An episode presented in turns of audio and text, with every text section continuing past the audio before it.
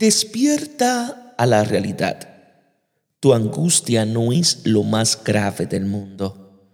No te dejes impresionar por tu aflicción. Tus angustias actuales no serán interminables.